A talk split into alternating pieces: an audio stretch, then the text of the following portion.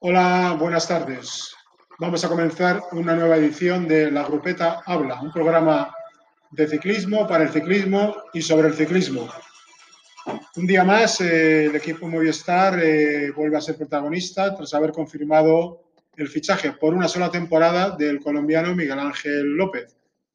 A mi modo de ver, un fichaje importante, puesto que es un hombre que le va a dar presencia y triunfos en condiciones normales a la formación española.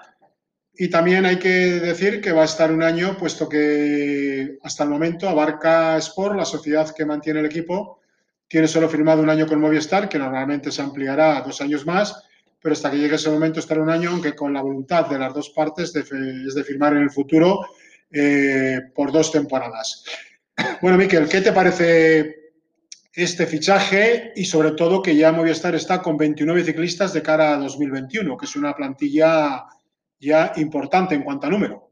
Pues sí, bueno, ya lo adelantamos en, el anterior programa, ¿no? De que, había la posibilidad de que podrían fichar a, Miguel Ángel López. Un gran corredor, sin duda ha generado polémica, ya sabemos por qué, por las declaraciones que hubo hace un año con el famoso caída que hubo y arrancó el equipo y no, eso va a quedar siempre ahí. De verdad, el famoso dicho que en boca cerrada no entran moscas, que creo que, es un, buen refranero para, poder tenerlo en cuenta a futuro, sobre todo para Miguel Ángel López. Y como corredor, sin duda, yo creo que es un corredor valiente, es un corredor que siempre da batalla, es un corredor que da espectáculo. ¿Que es un ganador? Pues de momento no ha ganado que es un ganar-ganar, ha hecho podium, pero, pero es verdad que ya lo comentamos también, que es difícil, que como tú bien comentabas, con esta mano puedes contar los que tienes posibilidad de fichar, ¿no? que sean ganadores natos. ¿no? Con Henry más yo creo que pueden hacer un buen tándem de cara a las vueltas. Y bueno, a ver, a ver qué nos depara. Bueno, sobre lo que decías de ganadores es que aquí cuando vamos, hablamos de la próxima temporada, 2021, lo hacemos pensando en esta, que es un año en la que estamos todavía un año atípico que tiene una valoración muy relativa, aunque han aparecido jóvenes valores, pero realmente corredores que hayan ganado grandes vueltas no hay muchos. Y no hay muchos, sobre todo, que estén en condiciones de volverlas a ganar. Chris Froome, por desgracia, yo creo que se ha despedido ya de, de, esa posibilidad, aunque mantendrá igual un buen nivel. Espero, que no. espero que no. Vincenzo Nibali está en la misma situación.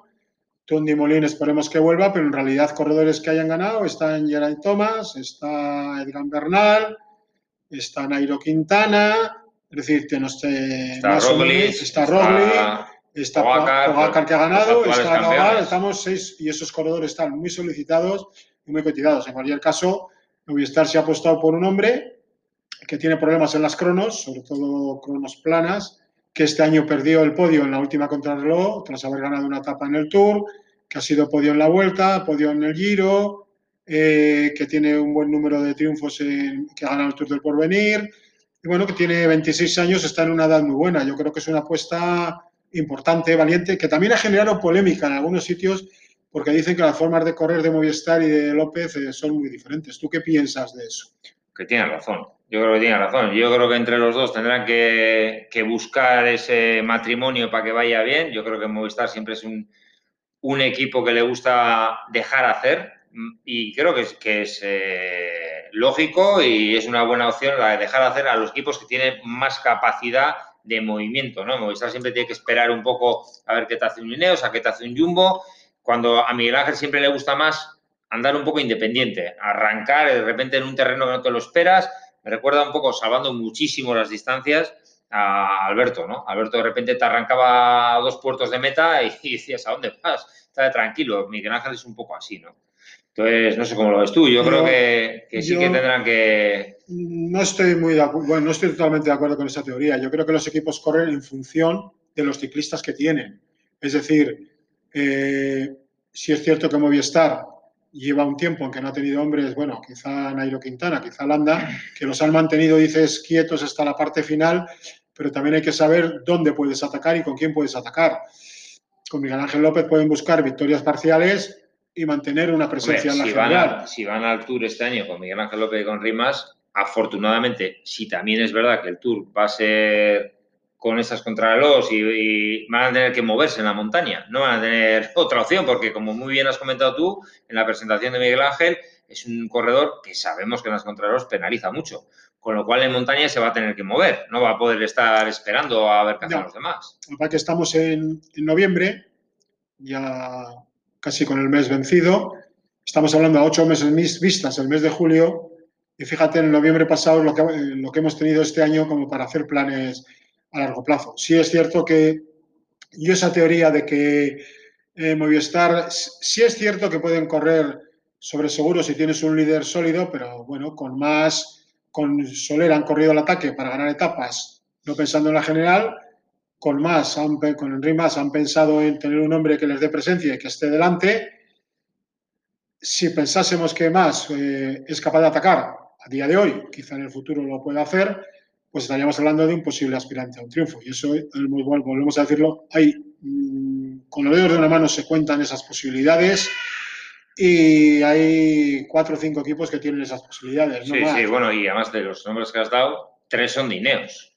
Por ejemplo. O sea, tres son de Ineos. Ahí estamos hablando de, ocho o nueve corredores que tres son de Ineos. Que son el Tomás, Teo y, Carapaz. Con lo cual, bueno, y Bernal, cuatro. Con lo cuatro. Cual, con lo cual la situación eh, cambia mucho, ¿no? Es decir, yo creo que hay que ver en función de lo que tienes, de lo que había para coger, yo creo que a mí me parece un fichaje acertado un buen fichaje. Aparte tienen también... Sí, ahora me entra a mí la duda que Astana, aquí, ¿qué líder va a tener? Astana. Porque está Fulsan, que fíjate lo que se habló también el año pasado para la renovación de Fulsan, que sí que te quiero, que no te quiero, que te pido mucho. Este año Fulsan, que es un corredor que a mí me encanta. Creo que a Fulsan, le, ha faltado algo. Muchas ¿eh? veces los equipos o los propios corredores eh, se centran en carreras de tres semanas, como ha pasado siempre sistemáticamente en el ciclismo, y ves que esas carreras, pues por lo que sea, se les atragantan, no pueden con ellas, o están en un en un nivel un poco inferior a tres o cuatro corredores, pero bueno, esa batalla hay que darla porque estamos hablando también de rendimientos publicitarios, ¿no? Y, claro, un Tour de Francia tiene detrás una trascendencia importante para el futuro de un equipo y eso hace que se vaya a un Tour quizá con corredores que podrían destacar más en pruebas de una semana. Eso se habló también con Valverde, que en pruebas de una semana era capaz de, ganar, que en una, en una semana, en tres semanas ya le costaba más. En una semana tampoco ha ganado tanto, ¿eh? no, ha sido tercero en un Giro, tercero en un Tour. ¿Qué hay que hacer, eh? Ganar una vuelta, a España. Lo que pasa es que aquí venimos de una época en la que hemos estado muy mal acostumbrados a ganar en las grandes pruebas y eso ya yo creo que, que, que nos va a costar volver, volver a verlo por lo menos un cierto tiempo, salvo que en 2021 nos encontremos con alguien que es capaz de dar un paso importante hacia adelante. Entonces, vamos hablando de Movistar, eh, con, eh, hemos dicho antes que con Miguel Ángel López tienen ya 29 ciclistas, con unas incorporaciones, al final, ¿cuántos corredores han, han incorporado? Si yo no recuerdo mal, vamos a mirar aquí la, chuleta para no fallar, eh, bueno, yo creo que la más destacada sin duda es la, de Cortina, ¿no? Sí. Yo creo la de Cortina, yendo un poco por, por también por lo que la demanda... destacada después de López. Exacto, me refiero, me refiero con cortina, sí, sin duda. Pero bueno, para mí, el ciclismo más que me gusta, que es el de las clásicas, yo creo que también Movistar un poco dando ese paso adelante en el sentido de saber de que ya hoy en día, sí, las, las eh, grandes vueltas, tres semanas, da un rendimiento publicitario muy grande, pero que han subido mucho, sin duda, las clásicas del norte, las clásicas de un día, una Lieja, un Flandes, un, un Rubé, cuando antes no quería nadie, ¿no? Ir, era como casi un castigo del equipo, el que de, tú lo sabes mejor que nadie. Para un corredor que decía, me ha mandado a, correr Rubé y ahora es como, joder, un orgullo para un corredor que te metan dentro de ese, de ese equipo. Rubé, Flandes, eh, nadie, quería, ir a esas pruebas. Sin duda. Luego han fichado a un corredor para mí muy interesante, muy, muy interesante, que es Serrano. Serrano es un chaval que pasa muy bien la media montaña y un corredor muy rápido, muy explosivo. Hay que recordar cómo ganó la Vuelta a Andalucía que levantó la victoria a, Lobato y, de qué manera, además, que arrancó en el repecho final terrible. Y luego está el fichaje que, comentamos también el año, el, episodio anterior, el de Abner González, ¿no? De Puerto Rico, que creo que tienes algún dato curioso de, de él, y que a mí me llamó un poco la atención, que igual con lo que tú sabes puedo llegar a entender más cosas también de esa conexión con Movistar, porque sin duda es un buen corredor, pero bueno, a mí me asombraba un poco que entrara directamente en Movistar, que no hubiera una apuesta nacional por, por el equipo, que lo hablamos y lo debatimos la semana pasada, no hemos estado todos los días con lo mismo, pero que aparecía este corredor, ¿no? Que tú tienes algún dato. Sí, bueno, y luego falta, falta uno para completar la lista, ¿no? Mulberger. Mulberger, son cinco corredores, cinco ¿no? Corredores. Bueno, Daniel González, eh, la historia es curiosa, pues, puesto que prácticamente lo ha estado criando durante muchos meses Beñat al que le llegó a través de Diego Milán, que Diego Millán, que vive, creo que está en República Dominicana, Lo viviendo. tuve, lo tuve yo como corredor. Ya, pues está en República Dominicana y habló con él porque, pues, eh, con toda la pandemia le cogió el chaval aquí, a Ander. eh, al final se fue a vivir a Guernica, eh, allí Beñaz, que, bueno, corredor maltratado por las lesiones. La verdad es que fue una pena, aparte de excelente persona. Le acogió allí. Eh, bueno, le ha- primero le rodeó de un buen equipo para entrenar, Castro Viejo, Pello Bilbao, que es importante tener buena gente Muy, alrededor muy. que te enseñe un poco el oficio y luego le fue corrigiendo la forma de correr porque creo que en la Vuelta a Cantabria concretamente eh, leí en el diario de ella que en la Vuelta a Cantabria pues que fue un desastre, que gastaba mucho, eh, Sí, se le veía mucho. Yo tuve la suerte se de le que ve mucho, gastaba mucho, atacaba las- destiempo, entonces que no valía para nada atacar tres o cuatro veces, que es mejor una, pues todas esas cosas y bueno, eh, pues eh, el chaval se ha ido centrando, pero la verdad que es una historia bonita, ¿no? Que hayan, hayan acogido a, este corredor y bueno, luego el Telco le dio la posibilidad de, correr y han pasado, el Telco ha pasado al final cuatro corredores, dos de ellos, eh, tres de ellos extranjeros, a profesionales, lo que está muy bien, ¿no? Es una historia curiosa, ¿no? Un corredor, yo creo que es una apuesta de, de, fu- de futuro. Sin duda, hombre, la verdad que Eh, tiene. Indudablemente habrá visto condiciones, condiciones debe tener muchas y luego pues necesitas, como todo en esta vida, un poco de suerte, sobre todo en el mundo profesional en el que ya a las carreras que vaya, salvo que le busquen un calendario un poquito adecuado al principio, vas a cañón, porque siempre lo, creo que lo dijimos el otro día, tú date cuenta que hay 19 equipos World Tour Sí, a dos, a dos corredores que lleven a un nivel aceptable, son 58 corredores Sí, es una- que es van a todas las carreras que es están ya barbaridad. en un nivel alto, más dos o tres que te van a andar, imagínate, estás ya con 100 sí, corredores sí, sí, y luego vas a cañón, el resto van a cañón, entonces yo creo que es importante. Eh, y luego de Movistar también, Miquel, estábamos viendo eh, que el equipo, yo creo, tiene un bloque entre veteranos y jóvenes bastante importante, un bloque que, que bueno, eh, puede cubrir todo el calendario, que va a ser bastante, bastante amplio, y también es cierto que, que hay creado también un pequeño equipo, bueno, pequeño, un grupito para, para poder preparar las clásicas en condiciones, es decir, para que se centren en esa, en esa preparación, para que hagan muchos más kilómetros, para que estén centrados en ella, lo que, bueno, da al equipo, sobre todo, mm, la impresión es que han apostado por todo lo que han fichado, que los tenían comprometidos, un grupo joven y veterano, jóvenes que tienen que dar ya un paso adelante, y luego en cuanto tengan... Sí, hoy que- además casualidad leía unas declaraciones de, de Lossi que decía, él mismo se decía a sí mismo, una, en biciclismo venía, de que él no estaba contento con el rendimiento que ha habido. Hombre, yo creo que también Es un año no, raro. no, ha sido un año muy malo y yo creo que para los chavales también que saltan a, a profesionales, por ejemplo, como el Osegui, pues es- ha sido una faena. Yo creo que para ellos, los que han pasado, yo creo que ha sido de los más perjudicados, porque es que no han tenido posibilidad de rodar Habría que ver lo- el número de competiciones, de días de competición que han tenido, que ha sido muy pequeño. muy pequeños. Han ido a cañón a muchas carreras sin apenas, sí, con kilómetros de entrenamiento, pero el entrenamiento no es igual que la competición, sin un rodaje previo. Eh, yo creo que, bueno, han ido de menos a más. eh, al principio hubo mucha incertidumbre sobre cuándo se volvía. Empezaron a entrenar, como todos los equipos, como todos los Igual, ciclistas. Empezaron a parar en todas las categorías. Parar, volver a comenzar, todo eso no es fácil gestionarlo ni para un preparador físico ni para uno de los corredores. Entonces, No, y luego un dato que sí que hubo de la pandemia es de que los corredores nacionales aquí se tuvieron que recluir en casa de obligado cumplimiento y curiosamente en Bélgica y en Holanda estaban entrenando y haciendo 200 y 300 kilómetros y, y eso también se ha notado, ¿eh? Eso Sí, notado, sí, ¿eh? hombre, no es lo mismo hacer rodillo que poder No. estar en la carretera. Eso. ¿Tú cómo ves eh, Movistar para el próximo año? ¿Una incógnita o...? Yo creo que es un poco incógnita. Quiero ver verdaderamente cómo funcionan. Yo creo que las renovaciones que ha habido de, de los dos chavales que apuntamos el otro día, como son Jacobs y Jogerson, creo que pueden ayudar, porque son buenos rodadores, le pueden echar una buena mano, sobre todo al principio de las clásicas a, a Cortina. Creo que harán un bloque un poco ah, enfocado con él y luego, sin duda, va a haber un bloque muy potente para, para las vueltas. Esta vez yo creo que hay como más definido ¿no? el, el- el bloque. Es verdad que también ha habido un movimiento, así como apuntábamos y titulábamos la continuidad deportiva de, de Movistar, que ha apostado claramente por esa continuidad del bloque de los chavales, eh, a nivel del staff ha habido movimientos. Entonces, bueno, veremos ahí también a ver qué pasa. Ha habido bastante movimiento. Bueno, se dice que puede haber algún movimiento más, que quizá haya algún cambio en la dirección del equipo, que algún corredor, alguno de los que está puede pasar al equipo de féminas, en fin, no lo sé. Pero bueno, yo de los directores que tiene... No, directores no, del tema del estado de entrenamiento, todo lo que genera alrededor de, los entrenadores. Los preparadores, yo creo que con Pachivila estarán bien y yo creo que con los que han estado, pues bueno, si vemos, yo soy Morillo, llevo a Carapaz. Es decir, que yo creo que los preparadores, yo he conocido muchos preparadores, al final los preparadores, el preparador bueno es el con el que tú te encuentras bien y con el que obtienes el rendimiento máximo que tú puedes dar. Decir, lo que un preparador no puede hacer milagros. Es decir, eh, siempre digo, conmigo no hubieran hecho nada porque donde no hay mata no hay patata, ¿no?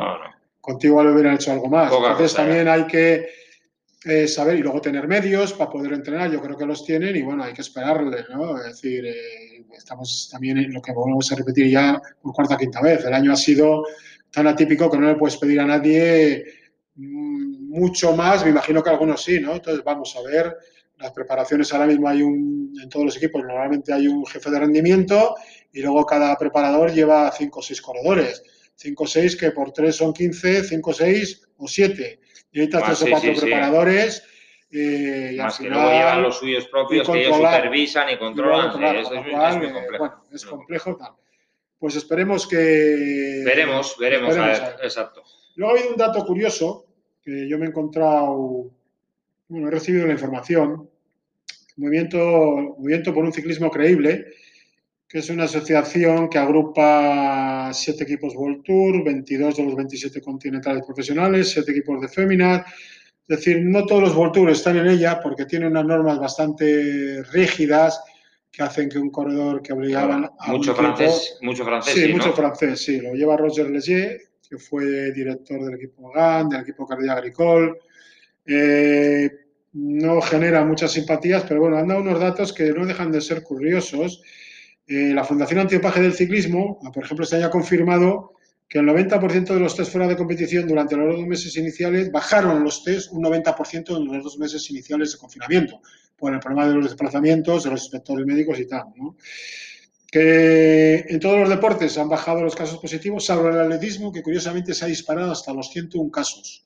Se habla también, eh, en el primer trimestre, por ejemplo, eh, había habido 81, ¿no? El ciclismo ha tenido 12 casos, dos de ellos correspondientes a, equipos World Tour, una cifra menos elevada que el año pasado, ¿no? Y en ese, ranking que establece el movimiento por un ciclismo creíble, que no lo digo yo, son los datos que son públicos, el atletismo ha tenido 101 casos, en los que también se incluyen los casos y lo que ha acompañado en alguno de esos casos. La alterofilia ha tenido 39, la equitación 20, el básquet 18, eh, los deportes de contacto, el MMA 18, el ciclismo 12, el tenis 6, eh, pero 12 con los casos que ha habido, incluyen también apuestas, toda esa historia. Y luego el país que más ha tenido ha sido Estados Unidos con 54, Rusia con 32, eh, Kenia 18, Italia 17, Inglaterra 13 y en España ha habido solo un caso. Con lo cual, pues bueno, es un dato importante. Para mí, para mí son datos, han mejorado.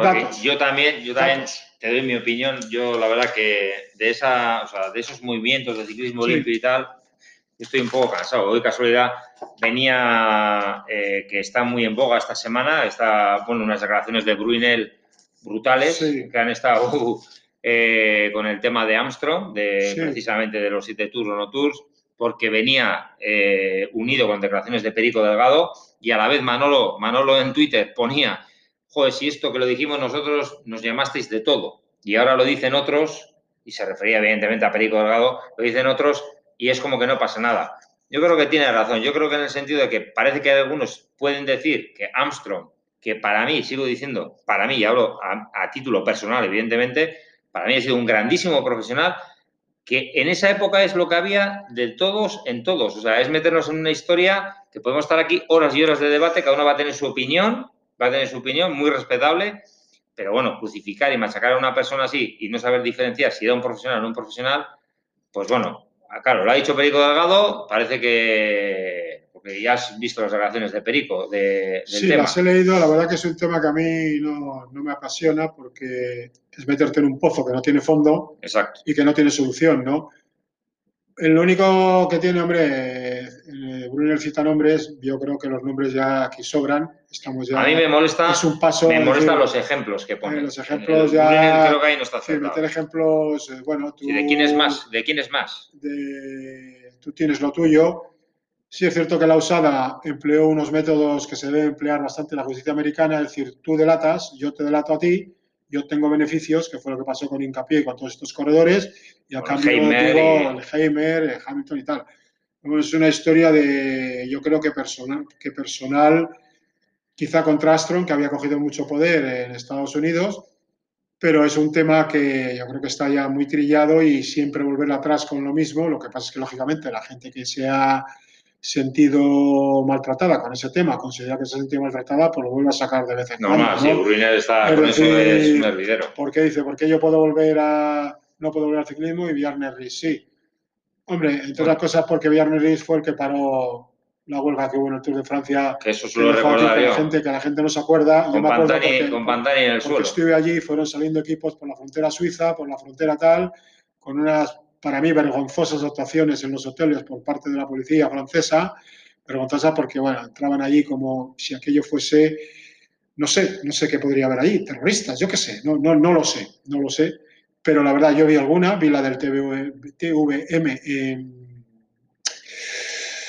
cerca de los Alpes, eh, no me acuerdo del pueblo, eh, Grenoble. no, cerca de Grenoble, no, cerca de Grenoble la vi y la verdad es que aquello era, nos cogieron una terraza tomando algo, vemos que entran, bueno, aquello fue, la verdad que fue un espectáculo un poco bochornoso, ¿no? Eh, he visto unas cuantas, vi otra también en el Tour en, en Tarbes, con el equipo en el que corría entonces From, estaba Moisés Dueñas, estaba Conti llevándolo, el Warlow Guarro. eh, con todos los, los, eh, estábamos en el mismo hotel, casualidad, los ascensores no se podía bajar, no se podía, bueno, al final te pedían la llave para poder, la tarjeta para poder identificarte. No, yo el tema, he hecho el comentario simplemente por, por zanjar este Es un tema. tema que es un pozo- En, en el, en sentido de que, jo, como bien has apuntado, siempre que es el ciclismo, joder, que nos dejen Ya, tranquilos, que ahora- que nos dejen tranquilos a los Creo que el ciclistas, ciclismo ya que nos dejen tranquilos, que ya hemos padecido A mucho. otros deportes el ciclismo ha tenido lo que ha tenido, en parte se lo ha merecido, pero también es cierto que el ciclismo no se ha defendido nunca. Ni entre ellos. Ni asociaciones de equipos, ni asociaciones ellos. de corredores, ni asociaciones de nada. Aquí cada uno ha ido a su bola y ha salido ella la cosa. Pero bueno, vamos a cambiar de tema. También se acaba de disputar ahora, eh, ha terminado la Vuelta a Colombia, que ha ganado Diego Camargo, la ha ganado a Óscar Sevilla, que a los 44 años eh, sigue corriendo, que había ganado esta prueba en 2013, 14 y 15 Que ganó una etapa. fue segundo en 2016 y eh, ha sido tercero en 2018 y 2019 y este año ha sido segundo y ha ganado una etapa. A los 44 años eh, tú has andado en bicicletas, sigues andando, has hecho 44 años un profesional que, que pierde, que gana, que pierde. A mí me asombra la capacidad que tiene de, de rendimiento, porque con, con 44 años o con 40 como Valverde o. Rebelín, que yo le sigo mucho a Rebelín también, dices, pues es gente que puede tener, ¿qué gana? Sobre todo la capacidad de inteligencia de movimiento, de ahorro, de saber ahorrar en, en carrera, porque tiene tanta experiencia que al final sabe cuándo se tiene que mover y cuándo. Tranquilidad a la hora de sin duda, y al final, quieras o no, a tu cuerpo se le da ahorro. O sea, el otro día me hacía un comentario el chaval y me, con el freno de los discos, digo por el ahorro, y me decía, "Jo, ¿qué diferencia frenar en disco, con disco y no disco? Que te cansas menos. ¿Por qué? Porque como tienes una frenada mejor, y lo mismo, un tío de esa edad va a una grande vuelta y al final sabe dónde tiene que gastar, dónde no tiene, tiene que gastar un chaval joven, como comentabas antes de Ander González, arranca en un sitio, arranca en el otro por la ansiedad de poder demostrar. Y, y Sevilla, pero bueno, a mí me asombra, personalmente con 44 años, el rendimiento tan espectacular de, él. O sea, es, es impresionante. Bueno, él siempre dice que lleva una vida muy metódica en Colombia. eh, parte de su éxito se lo saca su mujer colo- eh, colombiana. Tiene allí una hija. Eh, este año está aquí por la pandemia, pero bueno, ya lleva un tiempo allí. La verdad que es muy metódico, muy de cuidarse y no se marca. Mientras tenga fuelle va a seguir. Luego él quería estar con el equipo en Medellín, con Medellín, que parece que quería hacer un proyecto un poco más amplio. Pero la verdad es que con 44 años hay que ganar, sobre todo ganarle a un corredor como Diego Camargo, que eh, parece que está en la órbita de Education First, debe ser el mayor, tiene 22 años, creo 22, eh, debe ser el mayor talento que hay ahora en el, en el ciclismo colombiano. Este año empezó la temporada en San Luis, donde fue el decimoctavo. luego fue 11 en la Vuelta a Colombia, Salvis era una carrera que no le iba nada porque no tenía apenas montaña. Eh, no podía ir al Tour de Porvenir por la pandemia, en el que tenía puestas muchas ganas. Eh, ha ganado la Vuelta a la Juventud. Eh, y bueno, empezó como todos muchos colombianos, mucha gente, pues porque tenía que coger la bicicleta para ir a las tierras de cultivos que tenían y ahí se empezó, se empezó a, a formar. Pues otro colombiano de los que normalmente acabará viniendo a correr en Europa. Tiene toda la pinta de, de los pocos que yo que, porque ya veo que también ese mercado, por lo que se ve de nombres, está muy trillado con muchos jóvenes. Yo también creo que hay que tener cuidado dónde vienes, con quién vienes, quién te trae y luego aquí tener un entorno que te pueda ayudar, porque estar fuera de casa tantos kilómetros Sí, sí, es, es complicado. Muy complicado. Y luego de Benepoel también tenías tú una cosa. Sí, bueno, de Benepoel, que, que son datos buenos que, que, él mismo ha hecho en una entrevista y comentaba de que ha bajado 5 kilos de peso, que, con lo cual me parece una barbaridad en, en, un corredor de ese tipo. Y él, por lo menos, dice que la musculatura la tiene igual. Yo dudo, porque cuando bajas 5 kilos de peso, parte de musculatura tienes, creo que querrá decir que lo que es el, el rendimiento de, de fuerza de vatios, que más o menos tiene parecido, porque evidentemente cuando pierdes peso, algo de musculatura pierdes. Igual en rendimiento de, de, fuerza de vatios, no. Veremos, porque si es verdad que si quiere centrar en las vueltas de tres semanas en el Giro de Italia, al igual que a la Philippe, cosa que a mí me extraña, yo creo que a la Philippe comete un error, pero bueno, lo veremos. Eso es la, la noticia que salía. Que tanto presionado, es, presionado en Francia. Seguramente presionado en Francia para, para que lo haga. Y entonces Benepul, bueno, veremos, veremos. Está claro que ya lo que demostró en, en la Vuelta al Garbe y todo demostró tener un motor increíble. Ya la clásica aquí a mí me, me dejó sorprendido y veremos a ver qué límite tiene. Sí que es verdad que a mí es un corredor que no me despierta mucha empatía, pues, pues porque tiene pues aquel famosa imagen de que le tocaba el culo a una azafata, eh, tiene que entraba en meta... ¿Quién? ¿Benepoel? Eh, Benepoel. No, no fue Benepoel. Bueno, esa, esa ya sé cuál dices, pero hizo una parecida de la ahí. Esa tú dices la del no, no, amigo Saga. Sí, sí, Benepoel hizo una parecida, hay una foto de él hay una foto de él. Y luego eh, aquí en la clásica San Sebastián entró también haciendo así, porque su manager del equipo eh, entró así diciéndole, justo había habido unas declaraciones antes que estaba muy bien, pero que estaba quizás un poco pasado de peso. Y en otra etapa que ganó, entró también haciendo así. Tiene unos gestos que a mí no me gustan. superioridad, dice. Sí, a mí no me gustan. A mí no me gustan, y más en un chaval. A ver, que sí, que has ganado. Eso que es muy bueno y bueno, vamos sí. a ver ahora. Las caídas ya sabes que siempre suelen dejar secuelas en veremos, Yo aquí veremos a la mente me vienen caídas que sufrieron corredores como Lano, Brano Lano, José Beloki y les dejaron muy tocados, ¿eh? les costó Ya mucho recuperar. Eh, se les movían, decían que tenían movidos hasta los huesos, o sea, se les movía parte de la musculatura, les costó recuperar, pero bueno.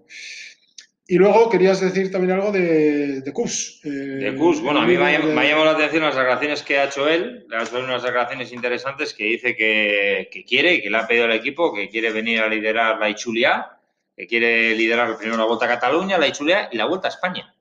Yo creo que, que bueno, ambición tiene, eh, se ha visto que es un gran corredor y veremos a ver hasta dónde puede llegar. Yo creo que igual para Ichulia y Vuelta sí le veo. En Vuelta a España yo le vi sufrir, le vi sufrir. Había momentos que tenía un destello bueno. de calidad terrible, pero es verdad que estaba trabajando. Y que, y que llevaba un tour encima. Llevaba un tour encima. encima trabajando. Pero bueno, y luego para terminar simplemente hacer el, el apunte que se está a, ahora, en este momento, hoy es la tercera etapa de la Vuelta a Ecuador, que va líder también un sub-23 del Movistar Team Ecuador, que no tiene nada que ver del, del Movistar no con, la estructura. Con, con la estructura del Movistar que tenemos aquí en Pamplona y es un sub-23, se llama Cristian Toro. ¿eh? O sea que, bueno, es también del 98, 22 años, eh, asombra ¿no? la juventud de los chavales y el rendimiento que Está están teniendo. Hecho. De hecho, por ejemplo, para terminar ya, eh, porque el tiempo tampoco queremos alargarnos mucho y aburrir también. los seguidores que tenemos.